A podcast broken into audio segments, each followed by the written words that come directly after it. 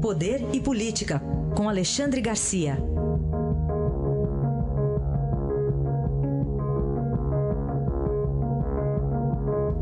Alexandre, bom dia. Bom dia, Raíssen.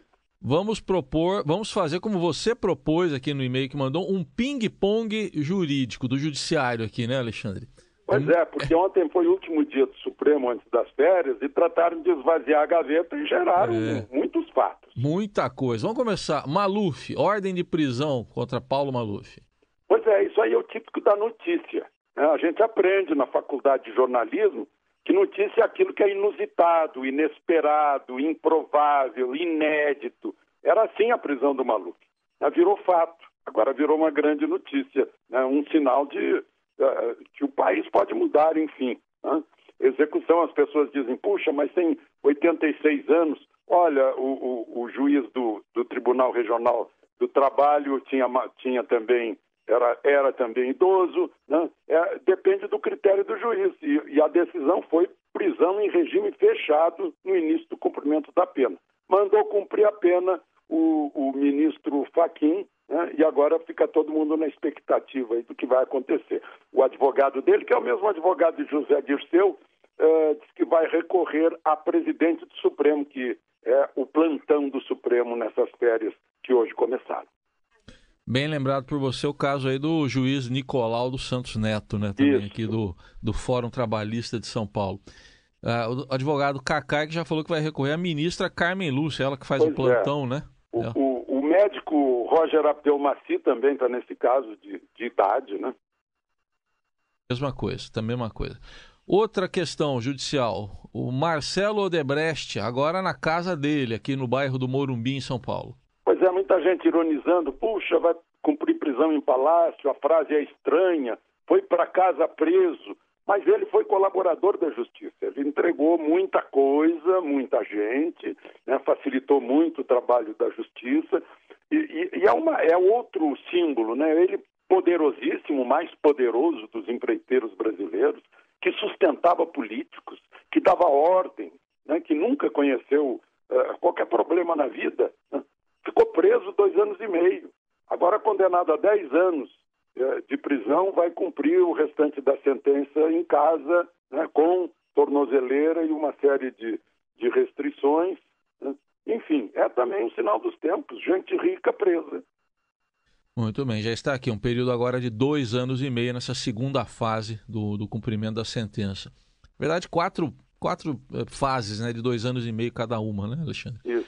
É, Sérgio Cabral Filho, agora o nosso assunto. Mais uma condena. Ontem foi mais uma condenação e mais uma denúncia.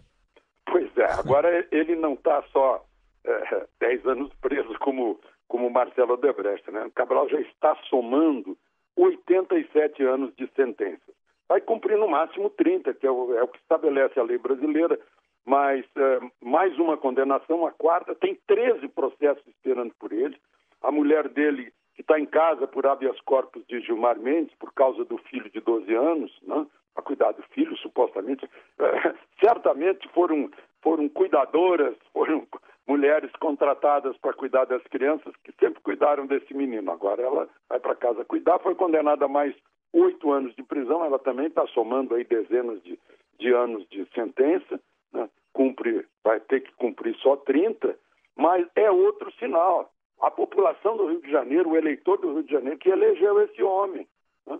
Então a gente tem que pensar mil vezes antes de decidir o voto, né? é, porque a gente elege tanta, tanta gente, aí tem uh, as contas, no mínimo 172 deputados e senadores estão respondendo a algum tipo de processo. Isso aqui no âmbito federal, sem contar os estaduais e os, e os vereadores. Eu acho que a gente tem que pensar muito no ano que vem, né, antes de chegar à urna. Muito bem. Outro assunto aqui, é, aliados aí do presidente Temer escapando do juiz Sérgio Moro. Pois é, Lula não conseguiu escapar, né? Tentou, levou até o Supremo um pedido de, uh, de suspeição do juiz Sérgio Moro, mas o Supremo julgou que o, o, juiz Sérgio Moro está acima de qualquer suspeita e Lula continua com Sérgio Moro. Agora, os acompanhantes de Temer naquele processo que foi submetido à Câmara e a Câmara não permitiu que processassem o presidente agora. Né? Os, os, acompanhantes dele uh, são três, né? O Gedel, o, o Rocha Loures e o. Eu descobri agora, tem gente pronunciando Loures como se fosse francês, parece francês, mas descobri uma cidade em Portugal que é Loures. Hum. Então deve ser isso. E o, e o ex-presidente da Câmara, né? os três, presidente da Câmara, aliás, eu vi aí né, que está preparando já a filha para ser candidata no ano que vem. Mas, enfim, uh, esses virão, continuarão na primeira instância, mas saíram de Sérgio Moro, vieram para o juiz de Brasília. O, o juiz uh, Val Isney, é meio esquisito esse nome, mas enfim, veio para a primeira, para a vara da Justiça Federal em Brasília o processo dos três. Né? Uh, e fora de foro privilegiado, porque nenhum deles tem mandato mais. Falando no foro privilegiado, né, Alexandre, tem é, uma questão importante sobre isso decidida pelo Supremo, né? O Supremo decidiu ontem, já por uma maioria de oito ministros, né, que qualquer ato criminoso fora do mandato presidencial, do, do mandato uh, eleitoral, né, do mandato eleitoral, uh, o mandato parlamentar, vai para a primeira instância. E com isso mandou para a primeira instância um processo contra o deputado Rogério Marinho, que é tucano do Rio Grande do Norte, mandou para Natal, para vara simples, comum, né? Porque ele, quando foi presidente da Câmara de Vereadores, já faz 20 anos isso, teria autorizado um aumento de funcionalismo e mais gastos lá, que seria ilegalidade. O deputado disse que não importa a instância, o que ele quer é ser investigado para mostrar que é inocente. Mas, enfim, foi uma decisão que se aplica a tudo agora. Fora de mandato eh, parlamentar, fica na vara de origem, né, onde foi cometido o crime. Muito bem, decisão importante aí, essa aí que você retratou. Para a gente fechar, Alexandre, eh, tem uma polêmica envolvendo decisões de alguns, não são todos, juízes do trabalho, né? Pois é, juízes do trabalho continuam pela velha CLT uh, e reconhecendo vínculo empregatício de, de gente terceirizada trabalhando na empresa na atividade fim. Pois o juiz uh, Barroso, juiz Roberto Barroso, uh, concedeu uma liminar à Confederação Nacional dos Transportes que é significativa.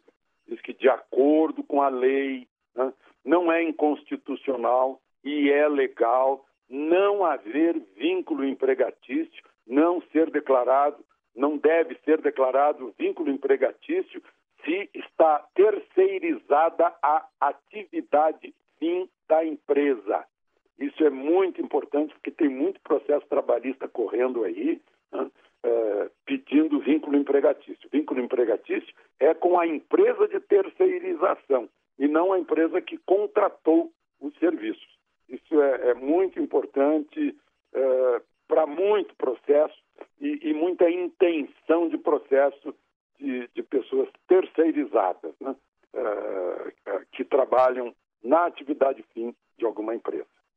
Enfim, foi, um, foi um dia muito foi. cheio, além dos, do, do, dos debates entre Barroso e Gilmar Mendes, né? Uhum. Uh, Gilmar Mendes fez uma tomou uma decisão que estão achando polêmica, porque impede a, a, a condução coercitiva, assim, de cara, na verdade, me disse um advogado que está na lei é, que condução coercitiva é só depois da terceira intimação não ser atendida. Então, é, é um caso aí a ser pensado. E, e, tem, e sem justificativa, né? Se houver uma justificativa, ainda é aceito, né? Ah, pois é. Tem, tem a questão da, da, da, do não comparecimento injustificado, né? Pois é, Bom, se houver mas... um indício, um indício muito evidente é. de que a pessoa Uh, se ficar esperando vai alterar provas e uhum. testemunhas, aí não tem como. Aí, aí pode decretar como. até a prisão preventiva, né? prisão temporária. Aí não tem como. Esse fim aí do judiciário do ano de 2017 já nos mostra que 2018 não será um ano de tédio, acho, viu, Alexandre? Não, pois é, foi um dia altamente produtivo. É. E agora a presidente Carmen Lúcia ainda fica de plantão durante é a série. Cumprimos toda a pauta, hein, Alexandre? Opa! Todos os itens ticados aqui. Alexandre, é. quero agradecer mais uma vez aqui a sua participação e desejar a você e a família um Feliz Natal, porque estou de folga agora no Natal, mas no Ano Novo estamos juntos aí no plantão. Então aproveitem bem a folga e Feliz Natal para você e família, Raiz. Um abraço.